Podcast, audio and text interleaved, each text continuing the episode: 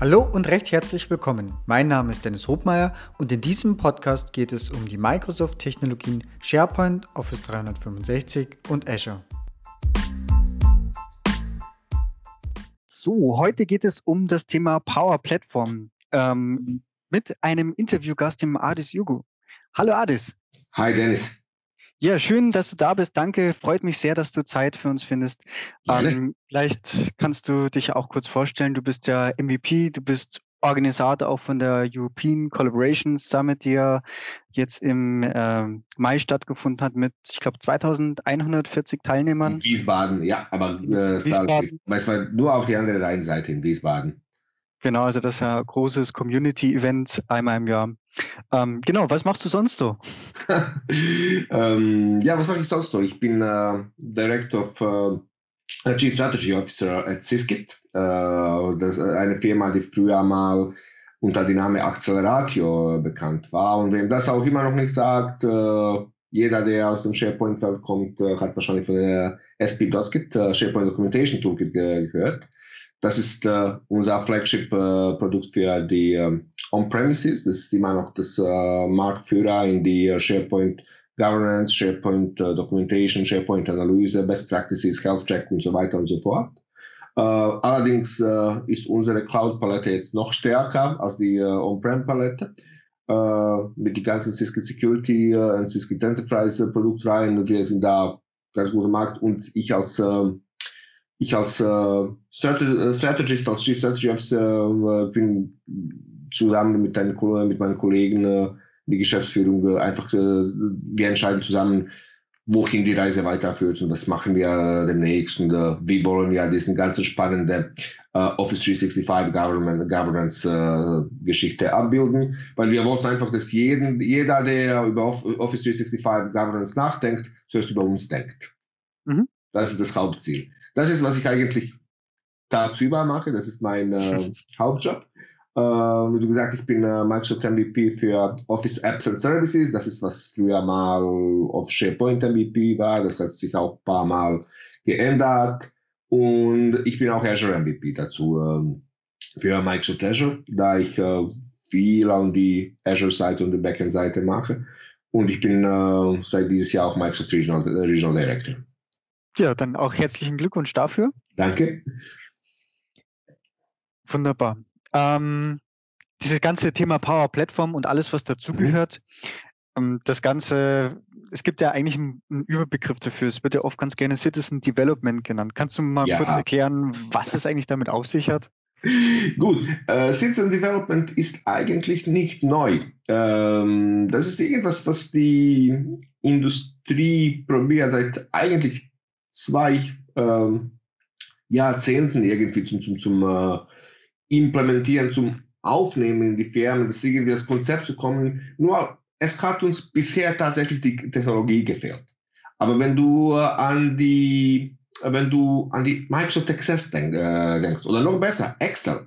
Du hast wahrscheinlich äh, allzu viele Sheets in Excel gesehen, die wunderbare Use Cases und Businessprozessen abbilden, abbilden ich weiß, ich habe hunderte von solchen gesehen. Ich äh, kann mir nur vorstellen, dass du einige selber gesehen hast. Mhm. Ähm, das kommt alles unter diesem Thema äh, Citizen Development. Weil das ist die ganzen Abbildung und Entwicklung, Softwareentwicklung für die äh, Geschäftsprozesse in Unternehmen, die nicht wirklich durch die IT gesteuert werden oder, oder professionelle Entwicklung oder Consulting-Unternehmen.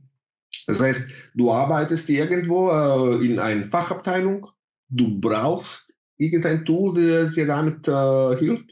Und das tust du, du greifst zum Excel oder Microsoft Access oder wo immer, äh, was immer du, du zur Verfügung hast und macht was. Heutzutage gibt es auch die Tools wie äh, webbasierten, äh, webbasierten Formsbilder oder wie die alle heißen, die auch äh, damit helfen. Nur das ist immer so, ja, sagen wir mal so, teilunterstützt von der IT. Also da gibt es äh, verschiedene Probleme äh, im Zusammenspiel zwischen äh, Fachabteilungen, die Leute, die das tatsächlich machen, und die, äh, die ganzen IT, die das alles später irgendwie managen und supporten soll. Weil äh, da, wenn die Probleme auftauchen, dann wird nicht derjenige, der das äh, entwickelt hat, irgendwie Support, äh, Support äh, geben. Es kommt irgendwie immer wieder zum IT. So, was Microsoft jetzt tut, Microsoft probiert diesen ganzen Thema ähm, Citizen Development irgendwie zum Strukturieren äh, unter ein Dach zu bringen, sagen, okay, wir lassen die, tatsächlich die Leute, die, äh, die äh, selber was entwickeln, einfache oder semi-komplexe äh, Forms und Workflow Applications, also Forms für die User Interface, für die Dateneingabe und alles, was dazu gehört, und Workflows äh, für die Prozessabbildung, für die ganzen ähm, Geschäftsprozesse äh, etc. Deswegen kam auch die Power Plattform, die tatsächlich einiges an Möglichkeiten zum, zum, zum äh, Sitzen Developer gibt, also die Leute in Fachabteilungen. Das, äh, die können aber trotzdem äh, von der IT, ja, wie, wie, wie kann ich sagen, beobachtet und mindestens begleitet werden, wenn nicht direkt gemanagt oder wenn diesen direkten Managen äh, von diesen, äh, von diesen Applikationen äh, gewünscht ist. das ist, das ist den bisher relativ gut gelungen. Es gibt ein paar Sachen, die Power-Apps und Flow, aber besonders Power-Apps noch nicht können, wo es noch fehlt. Wir können später in diesen, im Rahmen von diesen Webcasts auch natürlich auch darüber reden. Aber die Richtung, die Richtung ist schon richtig, also kann man schon sagen. Mhm. Hast du eigentlich auch ähm, schön gesagt, also ich kenne auch noch das Beispiel mit dem Excel und diesem riesengroßen Makro, was da drinnen gesteckt oh, ist, ja. wo es nur diesen einen gab, der das auch ewig gestrickt hat. Mhm. Ja, und der war dann der, der Herr und der Gott darüber. Mhm. Und war der Einzige, der doch das noch warten konnte. Wehe, wenn das dann, äh, wehe, wenn der dann die Firma verlassen hat, dann wusste kein Mensch mehr, was, was da drin eigentlich passiert und jeder hat es aber benutzt. Ähm, und du sagst das eigentlich recht schön, also Citizen Development, um es nochmal zu von meinem Verständnis zu verkürzen, ist einfach die, dass jemand selber etwas, eine Businesslogik in einem Programm abbilden kann, was irgendwo IT-affin ist. So, wenn man das jetzt, glaube ich, auch parallel auch sieht, ne, früher Excel mit irgendwie Makro, dann wird es aber schon schwierig, wenn ich sage, naja, im Vergleich zur neuen Welt, ich möchte das Ganze vielleicht auch noch in der Lage sein, irgendwie mobil drauf zuzugreifen oder remote. Und ne, also wenn man ne, Excel, Makro, das ja, ist eigentlich schon zum Scheitern verurteilt. Genau, und das, das knüpft eigentlich da ganz schön an. Ähm, was, was ist denn eigentlich Bestandteil von dieser ganzen Power-Plattform? Was ist denn damit genau, drin? also wir haben äh, die Microsoft, wir haben die Power-Plattform hat drei Bestandteile. Einmal, und das hat auch sehr, sie kommen auch ein bisschen außer vor von den anderen beiden Produkten, äh, benennt sich äh, irgendwie als Eigenwelt und eigene Geschichte, hat aber Power im Namen, ist Power BI. Ist es tatsächlich eine ähm, ziemlich mächtige äh, Cloud-Plattform, Klammer auf, äh, nicht nur Cloud-Plattform inzwischen, Klammer zu, weil wir haben auch äh, Power BI Server inzwischen. Ähm, das ist aber vor allem immer noch Cloud-Plattform für die Datenanalyse und Datenvisualisierung. Also das ist Power, Power BI ist relativ ein, ist, ist relativ einfach zum Starten und fast jeder kann relativ schnell wirklich zum Ansprechen der Ergebnisse äh, in Datenvisualisierung, Datenanalyse äh, und so weiter und so fort kommen. Das ist aber, äh, Power, äh, Power BI wird immer irgendwie, naja, wird auch nur erwähnt in die, äh, in die ähm, wenn wir über die beiden anderen äh, Teile von der Power Plattform reden. Und das ist tatsächlich, tatsächlich Power Apps und Flow. Mhm. Microsoft hat Power Apps als uh, Spin-off of uh, Project Siena gestartet. Project Siena war ein uh, Microsoft Research and Development, also Garage, Garage Product, mhm. also Garagenprodukt.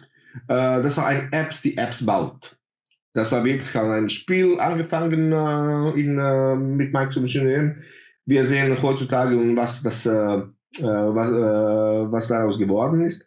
Ist mehr oder weniger ein Container, ein App, die andere Apps, die dann wieder zentral gesteuert werden können, ähm, in die mobilen äh, Geräten und auch in Webforms, äh, äh, Webforms unterstützt. Die Idee ist, dass jeder kann so durch sogenannten Konnektoren kann sich seine Datenquellen aussuchen und auf Basis von diesen Datenquellen Forms, also Formulare, mit ein bisschen Logik drin, drin, drin machen. Da kommen wir auch zum ersten zum ersten von ein paar Hauptmankos äh, von Power-Ups, die heute noch, äh, die, äh, die, die, mindestens die heutige Mankos, ich gehe davon aus, dass Microsoft irgendwann mal beheben wird.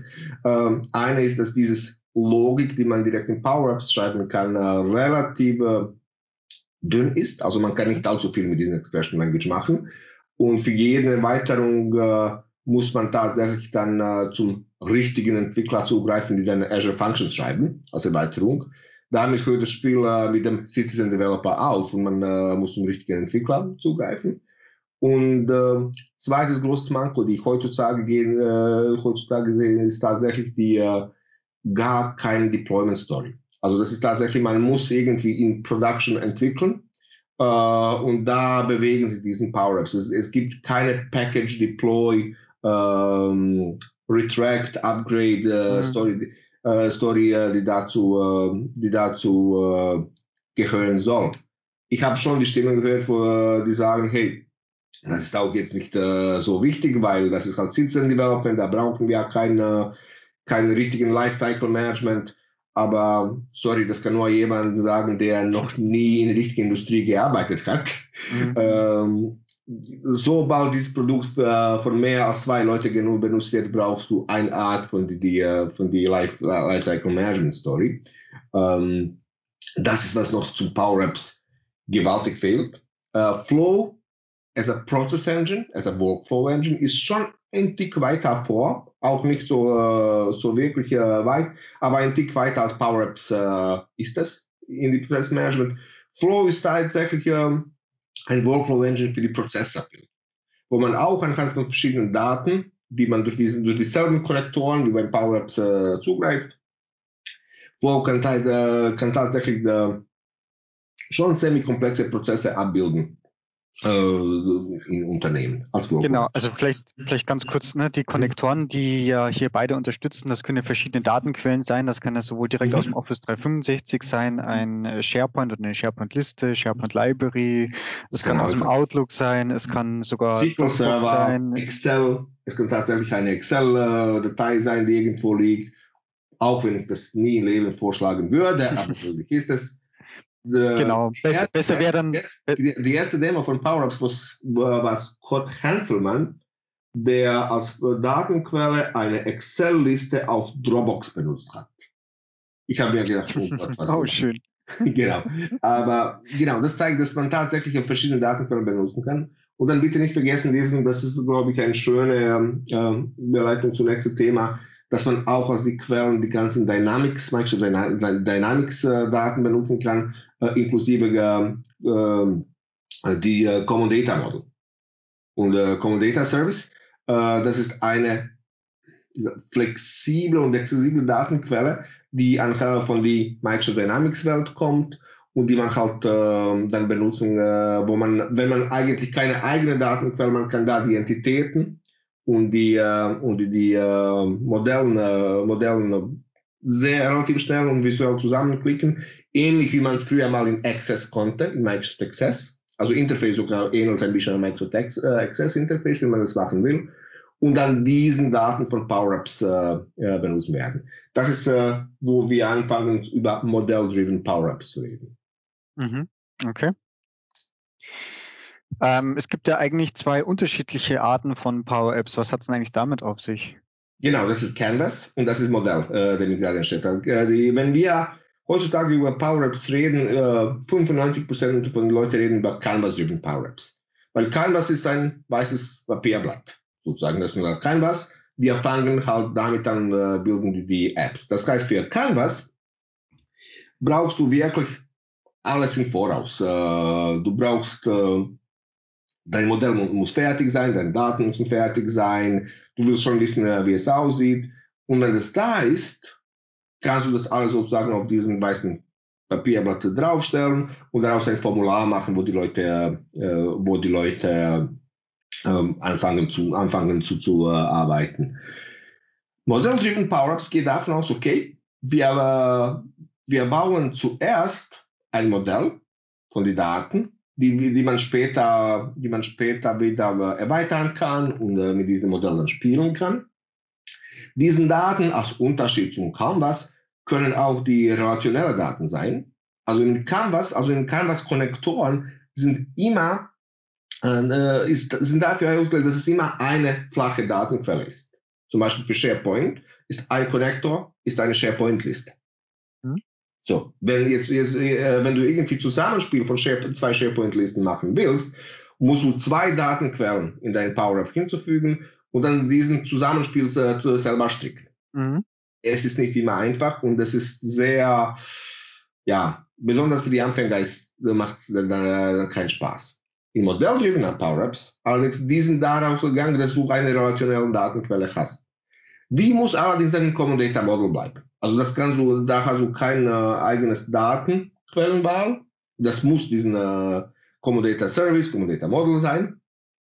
Aber dafür hast du dann viel mehr Möglichkeiten. Das heißt, du kannst äh, das Ding kann für dich äh, Master Detail Forms selber erzeugen, äh, kann, äh, wo zum Beispiel die Master ein, ähm, ein Form sein kann, Detail eine Tabelle, was wieder in Canvas Driven äh, Power sehr schwer zu abzubilden ist, diesen Master Detail Forms. Das, das können äh, Model Driven Power Ups out of the box quasi.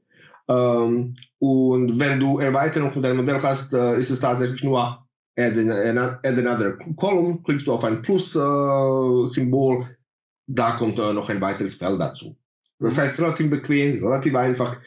Wie gesagt, die Leute, die früher mal Access könnten, Microsoft Access, mhm. werden mit den Model-Driven Power-Apps sehr schnell wieder zu Hause sein. Mhm. Nur, dass sich alles, das alles halt in, uh, in Cloud, Cloud abspielt uh, und das alles Cloud gehostet ist. Mhm. Uh, auf die andere Seite, wie gesagt, Canvas-Driven Power-Apps, das ist, was wir von SharePoint-Feld kennen. Das sind diesen weißes Papierblatt, äh, wo du was äh, machen musst. Allerdings, äh, da Model Driven Power Apps tatsächlich ausschließlich nur mit CDM arbeiten, mit äh, Common Data Model, äh, sind die für SharePoint-Nutzer uninteressant. Äh, und die Canvas Driven Power Apps werden dann für SharePoint-Nutzer interessant. Äh, zum Beispiel zum, zum, zum wenn man SharePoint-Forms heutzutage customieren will oder verändern will, weicht man zum Power Apps. Sogar, es gibt sogar ein Power Apps Icon direkt in die SharePoint Listen, äh, Listen Action Bar, wo wo du dann klicken kannst und dann das Form verändern kannst. Power Apps Editor wird äh, in äh, Hintergrund geöffnet und da hast du tatsächlich äh, Driven Power App, wo du dein SharePoint Form nochmal noch mal anpassen kannst oder äh, ein bisschen Logik da, da äh, hinzufügen kannst. Das ist der Hauptunterschied zwischen mhm. Fantastisch. Ähm, so, dann gibt es ja ähm, das, das schöne Thema Lizenzen. Ne? Also mhm. was ist, was kommt mit, was, äh, wo macht es Sinn, dass ich gewisse Lizenzpläne dafür nutze. Das gibt es ja sowohl für die einzelnen Produkte Flow, für Power Apps, als auch für Power BI. Also äh, da vielleicht schon mal als allererstes, es gibt die, die Power Platform als solches wird nicht als, äh, als hier ist eine große Lizenz und da ja. ist es, sondern es wird jedes einzelne Produkt darunter nochmal separat lizenziert. Jetzt ist das so, Office 365 hat ja mal grundsätzlich die Funktionen drinnen und ich mhm. habe auch gewisse Basisfunktionen, Flow Free. Ja, also, ähm, ich habe auch grundsätzlich Power Apps mit drinnen. Aber wo sagst du, wann macht es Sinn, dass ich äh, Lizenzen mit reinnehme oder wann ich einen größeren Lizenzplan nehme? Okay, ähm, bleiben wir kurz bei Power Apps, weil das wird, das wird äh, die äh, heiß äh, diskutierten Thema äh, heutzutage. Wenn Microsoft, wo Microsoft im letzten November, glaube ich, diesen äh, Lizenzänderungen angekündigt hat, ich kenne viele Leute, die sehr unglücklich waren ich kenne sehr viele Third-Party-Produkte, äh, äh, die, die, dann sehr glücklich waren, mhm. äh, die auch sehr gut sind. Also das muss wir tatsächlich jetzt für eine kurze Digression machen und äh, sagen, dass Power-Apps sind tatsächlich nicht das einzige Weg. Äh, man sollte, besonders wenn man in Europa oder deutschen äh, Sprachraum ist, man sollte sich Produkte wie Skybo oder Webcon anschauen, die wirklich was zu bieten haben, die einiges, einiges in Power-Apps voraus sind, muss man einfach ehrlicherweise sagen. Mhm. Ähm, und lizenztechnisch auch etwa billiger kommen, weil es gibt diesen Missverständnis, dass Power-Ups kostenlos sind. Mhm. Das sind die aber nicht. Äh, das Basisplan ist tatsächlich ein Teil von Office 365 Plan. Äh, meisten Office 365 Plans, ich glaube, wenn nicht alle. Äh, und äh, das reicht tatsächlich, um ein bisschen SharePoint-Formular zu customisieren. Für ein bisschen was zusammen äh, zu äh, Meistens von interessanten äh, Connectors. Und jetzt reden wir über interessante Sachen. Du zahlst eigentlich die Plans, und, äh, die Plans äh, unterscheiden sich meistens an die Connectors und die Möglichkeiten, die da benutzen kann. Die meisten Connectors, die äh, schon interessant werden, wenn man was bisschen ernsthafter machen wird, kommen schon in Plan 1. Mhm. Du, du, siehst die, dass die auch ein Teil von Plan 1 sind. Und der Plan 1 ist 7 Euro pro Benutzer pro Monat. So, jetzt kommt der Knaller, dass äh, wenn die wirklich, wirklich interessanten Sachen kommen, die Konnektoren, die mit Premium ge äh, gezeichnet sind, sind ein Teil von Plan 2. Und Plan 2 ist schon wieder 40 Euro pro Monat pro Benutzer. So, ich gehe davon aus, Hausnummer. Ja, ich gehe davon aus, dass viel, dass, okay, wenn ein Mitarbeiter zwei Forms hübscher machen wird, wird kostenlos bleiben. Da brauchst du keine extra Konnektoren, das kannst du, äh, das brauchst du. Sobald du mit Flow spielen willst, äh, sobald du äh, Custom Actions machen willst, sobald du, du irgendwas machen willst, kommen wir mindestens in Plan 1 und ich gehe davon aus, dass die meisten Unternehmen irgendwann mal Plan 1 äh, bestellen werden. Also das ist der mit 7 Euro pro Monat pro Benutzer. Und dass einige davon tatsächlich, wenn die das brauchen, wenn die Funktionalität brauchen, brauchen entweder zu Plan 2 gehen werden oder halt sich auch Konkurrenz äh, außerhalb von Microsoft äh, anschauen werden, also was die anderen Unternehmen äh, machen. Was ich auch noch ganz spannend finde, die ganzen Management-Funktionen, die kommen ja auch erst, sobald ich Geld ausgebe. Das heißt, genau. ja, mit den kostenlosen Versionen, da kann ich es nutzen, aber ich als Admin, ich habe keinen Schimmer, nee. wo und da, dafür, für das brauchst du eigentlich Plan 2. Plan 2 ist eigentlich gedacht für die Profi-Benutzer. Und äh, Plan 2 ist gedacht für die Unternehmen, die das managen und kontrollieren wollen. Wenn du es vergleichst mit der Konkurrenz, die das, äh, diesen Management-Funktionalitäten sagen wir mal, von Support, von den kleinsten Plänen hast, hat, ja, schauen wir mal, was, äh, was ist da so im Markt da. Äh, weil es ist mir schon klar, dass äh, sowas wird auf dem Markt benötigt. Mhm. Klar hat Microsoft da die eine bevorzugte Stelle, weil äh, die Kunden mögen es immer, wenn es aus seiner Hand kommt. Das, das dürfen wir ja nie unterschätzen. Das ist schon so. Äh, allerdings äh, sage ich auch die Leute, wenn ich mit Leuten darüber rede, ja, schauen Sie bitte in Power-Apps, schauen Sie, was Sie können, aber äh, zwei Schritte zurück, nachdenken, was Sie wirklich brauchen, was noch auf dem Markt ist. Äh, sehr oft sind Power-Apps tatsächlich genug, äh, aber in dem Moment, wo man, äh, wo man zum, zum, zum bezahlten Sphären gehen kann, es ist eigentlich nur normal, dass man sich Gedanken macht, was benutzt man dann und wofür man die Geld ausgibt. Mhm. Okay, super. Ja, und dann eigentlich so last but not least, hast du denn so ein paar Beispiele aus der Praxis, wo es verwendet wird? Na, jetzt haben wir zwar einige Ideen, wie man was wo umsetzen kann oder was weiß ich, das klassische Excel-Makro. Ähm, fällt dir da ad hoc was ein? Doch, also ich kann ja schon sagen, wie wir es bei European Collaboration Summit nutzen. Also wir benutzen relativ viel, äh, wir, wir nutzen eine Kombination zwischen äh, Power Apps, Flow und Skybo, äh, um unseren Sachen zu managen, unsere Kommunikation mit Sponsoren, unsere Kommunikation mit den Anfragen von die von die Besucher, von der Konferenzbesucher, weil da kommt sehr viele Fragen kommen da drin. Wir benutzen tatsächlich und Desktop, wenn man benutzt halt die, äh, die äh, Skybo, also die Plattform, äh, also die wir selber gestrickt haben für wie wir das managen, Flow für die ganzen Prozesse im Hintergrund, wenn eine Anfrage kommt, was passiert. Wer dafür verantwortlich ist, und wem das, wird es weitergeleitet und wie es ist. Und Power Apps tatsächlich für die ganzen mobile Anmeldungen. Ich kann einfach mein Handy nehmen und immer über die Stand von Sponsoren oder was auch immer Bescheid wissen, äh, wie die Lage ist, äh, äh, was gerade passiert ist, weil wir haben diesen ganzen Mobile Interface dann äh, durch die Power Apps, sagen wir mal so, nach äh, draußen gepusht. Unsere zentrale Datenquelle sind SharePoint-Listen, wunder. Aber wie gesagt, die, die ganze Management direkt im Browser machen wir mit Skybo. Äh, Prozesse sind mit Flow abgebildet und, und Mobile-Geschichte ist mit Power Apps abgebildet. Ja, das ist natürlich auch ein sehr spannendes Beispiel. Vor allem, da darf man natürlich die, die ähm, wie, wie, du schon mal äh, beim Essen erzählt hast, ähm, darf man die Größe nicht unterschätzen an die mhm. Anzahl an Sponsoren und auch die Anzahl der Teilnehmer und der ganze mhm. Organisationsaufwand, der dann dahinter steckt, um einfach die Konferenz auch so zu ermöglichen. Ja. Also Mit 69 Sponsoren und 2100 äh, Teilnehmer ist es schon einiges an Hintergrundarbeit, wie du dir vorstellen kannst. Genau. Ja, super, fantastisch. Hast du sonst noch irgendwas hinzuzufügen? Nein, aber vielen Dank für das nette, für das nette Gespräch. Das war wie immer nett mit dir. ja, danke, Ades. Ich werde auch in die Shownotes noch verlinken, ähm, Konferenzwebsite. Ich weiß nicht, hast du einen Blog oder so oder deine Kontaktdaten, LinkedIn-Profil? Uh, mein Blog sowas? ist adishugo.com. Das ist ganz ja. einfach und da sind auch mal eine, alle meine Kontaktdaten und alles, was dazu gehört.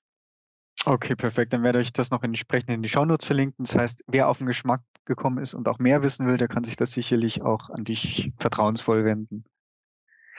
Gut, Ades, dann danke ich dir nochmal recht herzlich für deine Zeit und für ähm, ja, deinen Input und ja, freue mich bis zum nächsten Mal. Danke, tschüss. Danke dir, Jens. Ciao. So, das war's schon wieder. Vielen Dank fürs Zuhören und ich hoffe, dass auch in dieser Folge wieder etwas Neues für dich dabei war und du etwas lernen konntest. Wenn du Feedback hast, freue ich mich ganz besonders und du kannst es mir über die verschiedenen Kanäle mitteilen. Wenn euch dieser Podcast gefällt, ist meine größte Belohnung und Motivation eine 5-Sterne-Bewertung bei iTunes. Ich danke euch und bis bald. Tschüss!